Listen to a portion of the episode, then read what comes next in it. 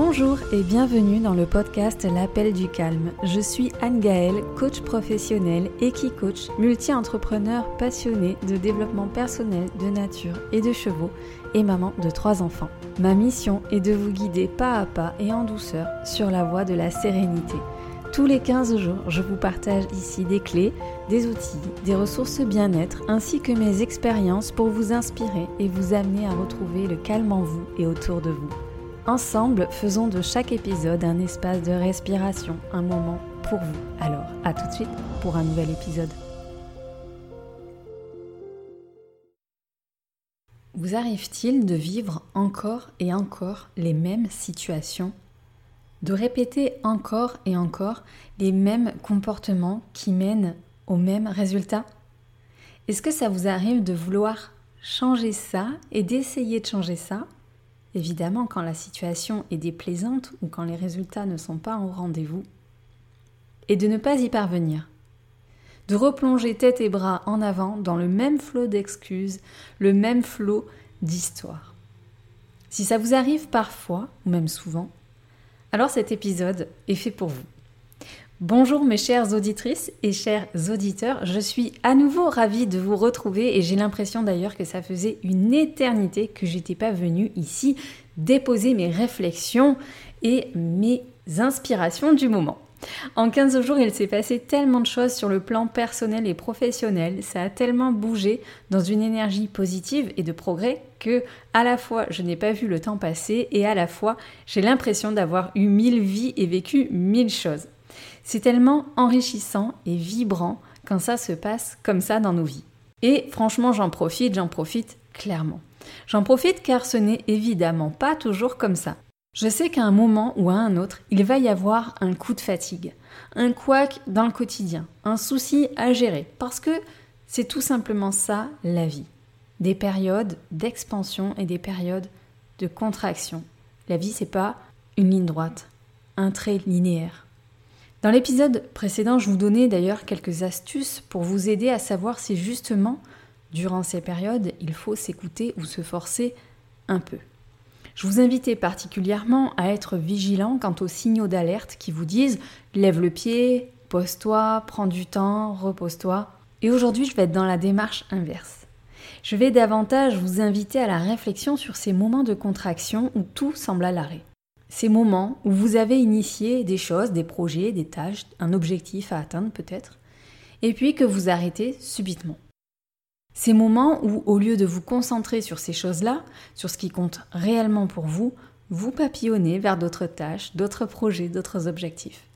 Ces moments où vous procrastinez, culpabilisant parfois, parfois pas, de ne pas aller au bout de ce que vous aviez commencé, et vous justifiant de tout un tas de bonnes excuses, bien sûr valables, comme le manque de temps, le trop-plein de sollicitations familiales ou professionnelles, vous adaptez à votre situation.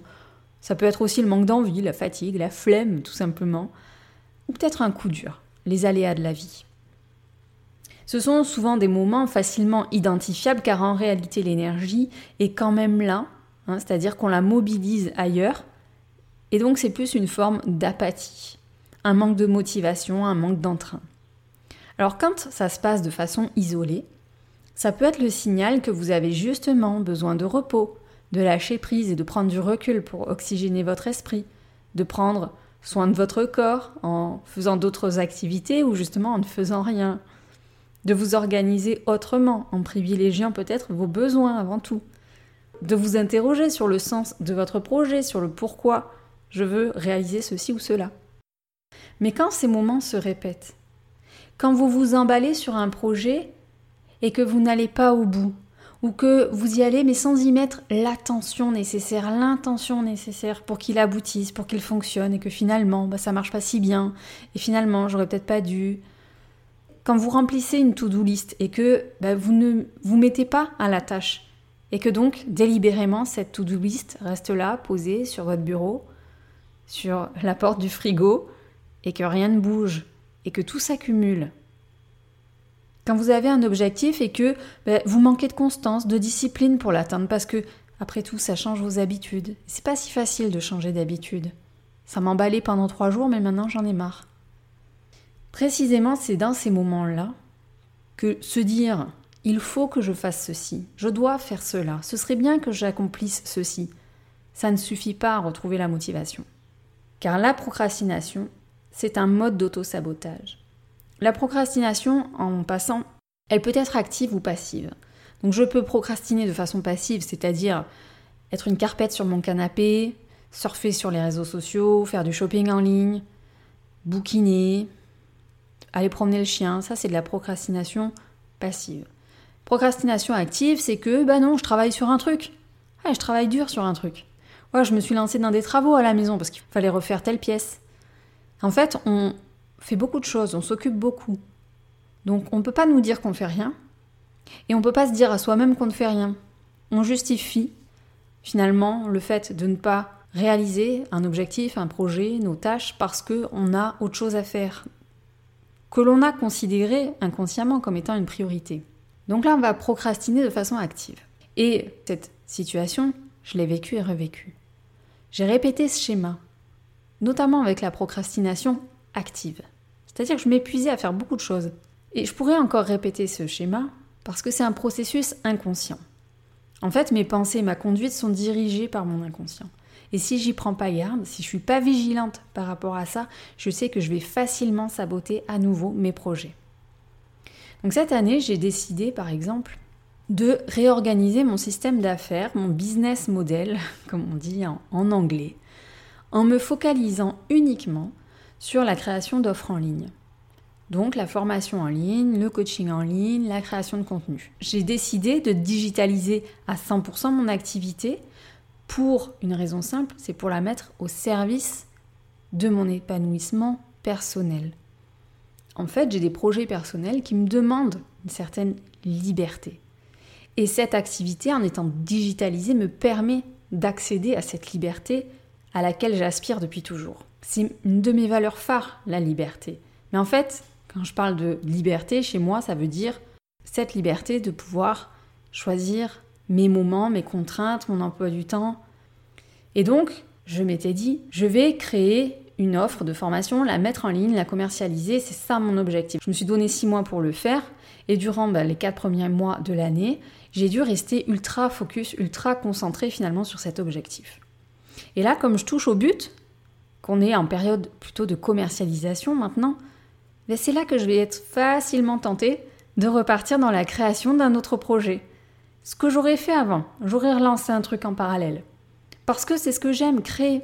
C'est ça ma zone de génie, c'est ça qui m'éclate. Moi, ma zone de génie, c'est pas vendre. Vendre, c'est pas mon truc. J'ai un peu appris à le faire parce que j'ai vendu des voitures pendant 15 ans. Du coup, je me sers de ça aujourd'hui.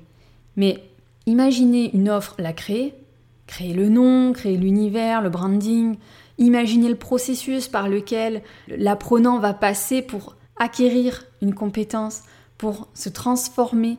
C'est ça qui m'anime. Et maintenant, eh ben, il y a la vente. Et ça, c'est moins sexy pour moi, ça me plaît moins. C'est moins attractif. Et donc, par le passé, je créais un truc, un projet, je lançais quelque chose. Et puis, quand ça devenait un petit peu plus barbant, à mon sens, et que c'était moins confortable pour moi, que c'était moins dans ma zone de compétence, j'avais tendance à papillonner, à vouloir créer autre chose, à avoir envie d'autre chose, à me dire que finalement c'était pas si bien. En fait, je cédais à l'appel de la lune de miel parce que ben, c'était beaucoup plus sexy et vibrant. Alors c'est quoi l'appel de la lune de miel? Si vous connaissez pas ce concept, je vais vous le présenter. Il est parlant puisque c'est une métaphore de ce que l'on vit lorsqu'on se marie. Quand on est dans sa vie amoureuse, nouvelle vie amoureuse, on est tout exalté par euh, notre partenaire. On ne voit que lui, on ne voit que sa beauté, on ne voit que ses qualités. On est fusionnel, on aime être avec, on a besoin d'être avec tout le temps. Et on part en lune de miel, on fait ce beau voyage ensemble. Et c'est l'éclate, c'est l'extase. D'ailleurs, on rayonne, on est heureux, plus rien n'a d'importance à part ça. Et puis arrive le temps du quotidien, de retourner à ses occupations quotidiennes, ses responsabilités quotidiennes. À la routine, on vit ensemble, on se découvre un petit peu plus. Et on commence à voir quelques défauts, à percevoir quelques petits trucs qui nous, hmm, qui nous plaisent moins tout d'un coup. Et puis il y a des soirées où on s'ennuie, puis il y a des soirées qui sont beaucoup moins palpitantes par exemple. Et en fait, dans ces moments-là, on se rappelle de cette lune de miel. Et ça nous manque.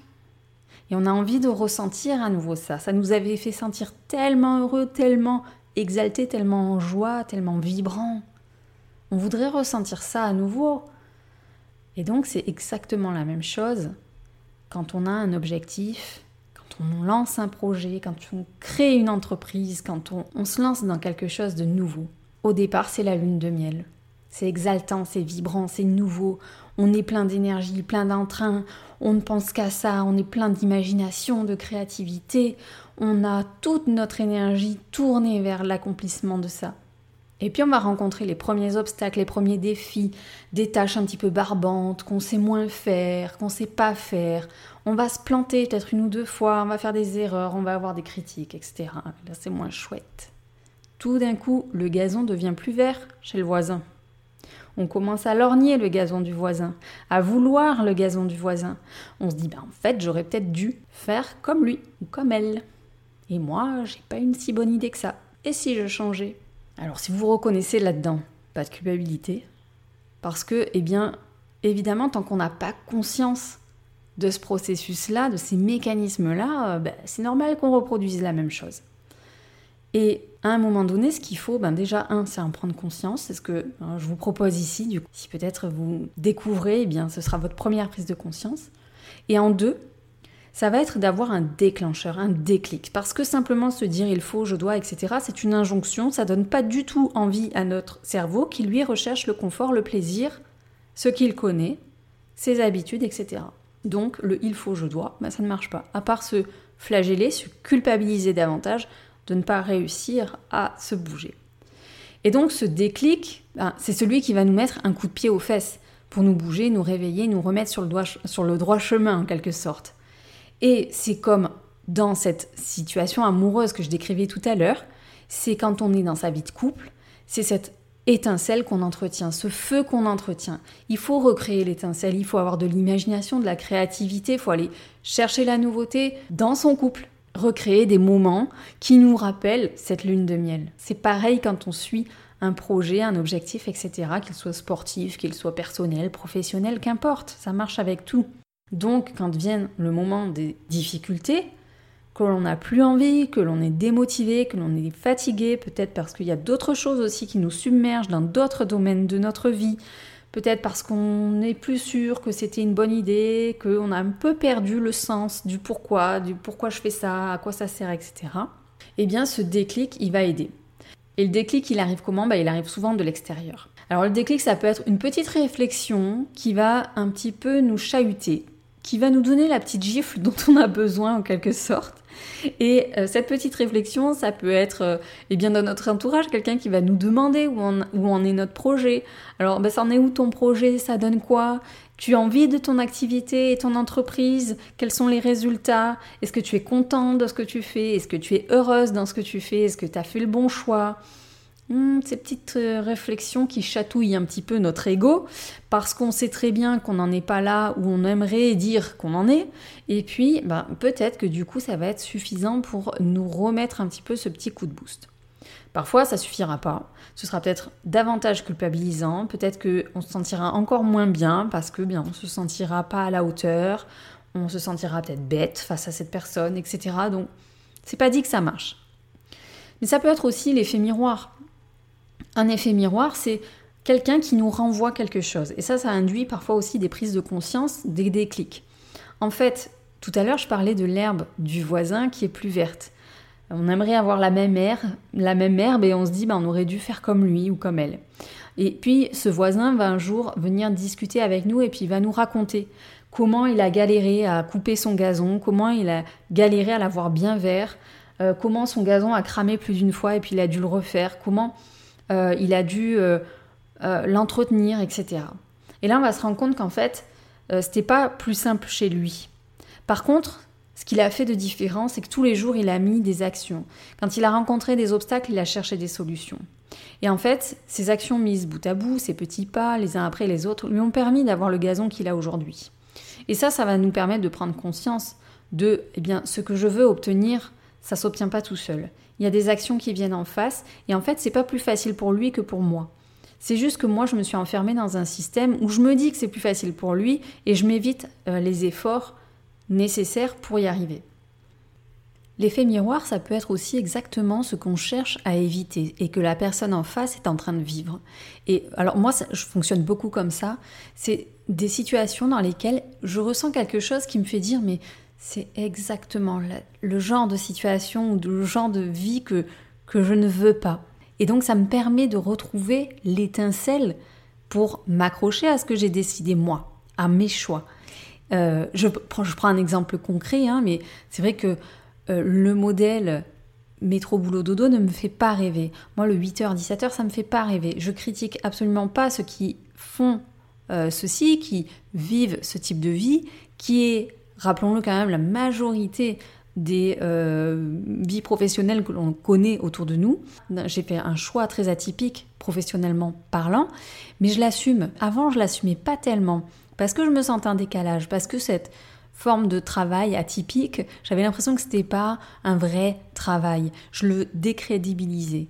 Mais en fait, maintenant, quand quelqu'un euh, me parle de son quotidien, me dit aussi les frustrations, les difficultés qu'elle rencontre par rapport à ce type de quotidien, je me dis mais c'est exactement ce que je ne veux pas dans ma vie. Donc cet, cet effet miroir va m'aider. Un autre effet miroir, c'est peut-être quelqu'un qui va justement vous renvoyer le fait que, eh bien, cette personne-là aurait aimé avoir le courage, aurait aimé peut-être avoir la volonté, la persévérance euh, de faire comme vous. Euh, elle va peut-être parler de comment vous l'inspirez en fait, de comment peut-être euh, elle vous admire. Et ça, ça va vous remettre aussi la petite étincelle.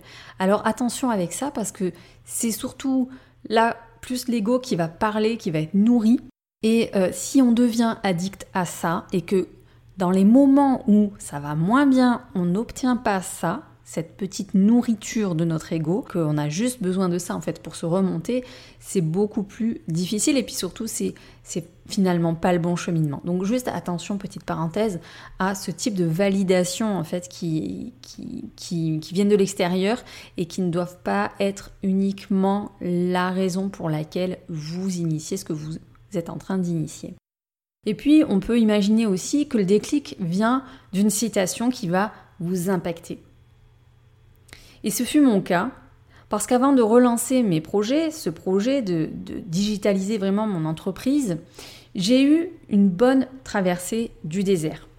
En fait, j'avais fait plein d'expériences, accompli certaines choses, lancé beaucoup de choses. Donc là, je me suis tout d'un coup éloignée de mes aspirations de vie. Je me suis dit, mais en fait, je suis en train d'essayer de faire beaucoup de choses au niveau professionnel, peut-être trop de choses, et du coup, bah, cette liberté à laquelle j'aspire, je suis en train de la perdre. J'ai eu ce sentiment de devoir arrêter. D'ailleurs, j'ai pas eu vraiment le choix à un moment donné, et j'ai pris ça comme un message. J'ai pris ça comme, bah ok, bah en fait, euh, c'est ce qu'il me faut, que j'arrête. Alors cette citation, c'est la citation de Nelson Mandela, que j'avais lue, mais déjà plein de fois, mais qui ne m'avait fait presque je vais pas dire aucun effet, je l'ai trouvée très chouette et pertinente, mais en tout cas, voilà, elle ne m'avait pas éveillée comme elle m'a éveillée à cet instant-là. Et cette citation, qui est celle-ci, que vos choix reflètent vos espoirs et non vos peurs, cette fois-ci, quand je l'ai lue, j'ai été parcourue d'un frisson. J'ai ressenti en moi quelque chose de très puissant. J'ai réalisé à cet instant même que j'avais perdu trop de temps à douter, à me fier à mes peurs, à réfléchir, à me faire des nœuds au cerveau constamment. J'ai eu cette prise de conscience que je ne mettais pas mon énergie au bon endroit, que je la perdais à me faire du souci pour des choses qui n'étaient pas arrivées et qui probablement n'arriveraient jamais, que je la dépensais pour beaucoup satisfaire les autres, plaire aux autres, entourage proche ou moins proche, à attendre d'ailleurs des autres qu'ils valident mes actions, à disperser cette énergie à vouloir tout accomplir en même temps. Parce que je me rappelais de cette petite fille que j'étais et qui rêvait de voyage, d'être de, d'être entouré de chevaux, d'une vie dans la nature, d'une vie de liberté auprès des animaux, d'avoir un travail créatif. C'était un peu tout ça, donc j'essayais de réaliser tout ça. Et puis en même temps, je me, rendais compte que c'était difficilement réalisable, et donc je m'épuisais, j'épuisais toute cette réserve d'énergie que j'avais. C'était décourageant. Donc qu'est-ce que j'ai fait? J'ai saboté, j'ai procrastiné, j'ai freiné des deux pieds, je me suis trouvé des excuses, je me suis dit que je pourrais encore essayer autre chose, par peur ben justement de, de manquer de disponibilité pour les autres, de peut-être pas être apprécié à ma juste valeur. Et eh ben j'ai, j'ai opté pour écouter mes peurs, me freiner. Et donc à cet instant, quand j'ai lu cette citation, que vos choix reflètent vos espoirs et non vos peurs, j'ai compris que ma vie reflétait à cet instant précis davantage mes peurs et surtout mes douleurs. Même si j'avais entrepris beaucoup de choses, que j'étais sortie souvent de ma zone de confort, que j'avais dû acquérir beaucoup de nouvelles compétences, que j'avais gagné en un tas de nouvelles expériences, que j'avais aussi gagné en expertise dans mon domaine, que finalement j'ai fait un énorme bond en avant. Ça ne reflétait pas réellement ce à quoi j'aspirais quand j'étais petite. Et donc cette citation a fait des clics. Je voulais une vie qui reflète mes choix, mes espoirs. Et donc là, j'ai décidé, à 40 ans, j'ai décidé d'acter le changement en éliminant tout ce qui ne fonctionnait plus, notamment dans mes comportements. Prendre conscience de comment je procrastine, pourquoi je procrastine, comment je me sabote. Je me suis posé les bonnes questions pour mettre enfin mon énergie au service de mon évolution, de mes projets, de mes relations, de mes rêves, de mes idées, de mes objectifs, avec espoir, envie et surtout cette fois-ci détermination à aller jusqu'au bout. Non pas que j'ai manqué de détermination avant. Il en a fallu de la détermination pour bah, créer une deuxième activité alors que j'en avais déjà une. Il en a fallu de la détermination pour me former à un tout autre métier que celui que je connaissais. Il en a fallu la détermination pour gérer tout ceci avec en parallèle une vie de famille avec des enfants en bas âge. Donc j'en ai eu. Sauf qu'à chaque fois que j'avais la possibilité d'aller au bout, de connaître quelque part mon succès, de gagner quelque chose pour moi, je m'en empêchais. Je ne m'en donnais pas le droit. Comme si moi, je n'avais pas le droit de réussir. Comme si moi, je devais jouer petit comme si moi je devais continuer à me cacher, à être dans le moule de cette petite fille, réservée, timide, qui est en retrait, à être celle qui sert, à être celle qui suit. Là, j'avais envie de devenir le leader de ma propre vie, de bâtir ma propre vie. Cette citation a donc généré un déclic, puis les questions que je me suis posées derrière aussi, ça m'a permis de me sentir apaisée, comme si en fait il y avait une espèce d'agitation mentale qui se calmait, un brouillard qui se dissipait, comme si mes actions devenaient évidentes et fluides, parce qu'en fait je comprenais à chaque étape ce qui était en train de se jouer. Donc quand je quand j'étais dans une bonne énergie, j'en profitais pour vraiment être dans la créativité, pour réaliser les tâches qui me faisaient moins envie, qui étaient moins plaisantes, qui étaient plus barbantes, pour chercher des solutions quand vraiment j'avais pas les compétences, etc. Et puis comprendre aussi ce qui était en train de se jouer quand tout d'un coup j'avais une baisse de morale, quand tout d'un coup j'avais une baisse d'énergie et que j'avais plus du tout envie, comme quand je me mettais à douter, est-ce que finalement c'est le bon choix, est-ce que j'ai raison, est-ce que je dois aller au bout de ce projet, est-ce que je suis pas en train de faire encore une erreur, est-ce que je vais me planter, est-ce que ça va être une réussite, etc. En fait, je devenais capable de déjouer les pièges que me tendait mon cerveau et en même temps, bah, je ressentais tellement de joie, de sérénité, de me faire confiance, de me donner cette attention, de, faire en fait chaque jour un geste d'amour par le biais de mes projets que ça devenait, je vais pas dire facile ou simple, mais en tout cas ça devenait fluide d'accomplir des, des tâches qui étaient en lien avec ce projet, même quand ces tâches étaient moins plaisantes. Mais c'est vrai que ça demandait de la discipline, de l'autodiscipline.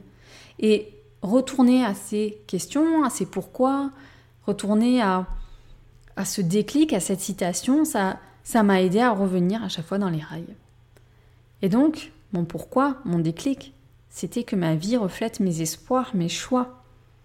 Et je me suis dit, je veux ça, je veux que mes enfants se souviennent de ce message-là, avant tout. Qu'ils conduisent aussi à leur tour une vie qui reflète leurs espoirs et leurs choix et que si je leur donne pas cet exemple-là, ça va être beaucoup plus compliqué pour eux de l'assimiler. Alors du coup, j'ai rassemblé dans un cahier d'exercice 30 questions, ces 30 questions ultra puissantes pour créer ce fameux déclic et j'ai décidé de vous en faire profiter gratuitement parce que, eh bien, depuis le mois de janvier, même si c'est normal, il y a des baisses de morale, des coups de fatigue, quand je relis ces questions, que j'y réponds, ben, je retrouve la ressource nécessaire pour me recentrer sur la réalisation du projet qui m'anime profondément. Alors c'est l'e-book Les 30 questions choc. C'est en fait un cahier d'exercice pour hacker son cerveau et révéler les vraies raisons de votre procrastination. 30 questions pour passer au crible tous les freins, toutes les croyances, toutes les excuses et pour vous aider à raviver la flamme intérieure pour sentir cette joie, cette énergie de vivre une vie qui vous ressemble, une vie épanouissante qui reflète vos choix, vos aspirations et qui reflète tout simplement qui vous êtes. Je vous mets le lien pour l'obtenir gratuitement dans la description. On se retrouve dans 15 jours avec un nouvel épisode. Très très belle semaine à vous. À bientôt. Merci pour votre écoute d'aujourd'hui. Si vous avez aimé ce podcast et pour ne rien manquer des prochains épisodes, suivez-moi sur votre plateforme de podcast préférée. Si vous pensez que son écoute peut être utile à un proche, n'hésitez pas à le lui partager afin de le soutenir dans son cheminement personnel. En attendant le prochain épisode, retrouvez-moi sur les réseaux sociaux. Je vous dis à très bientôt et d'ici là, n'oubliez pas de répondre à l'appel du calme.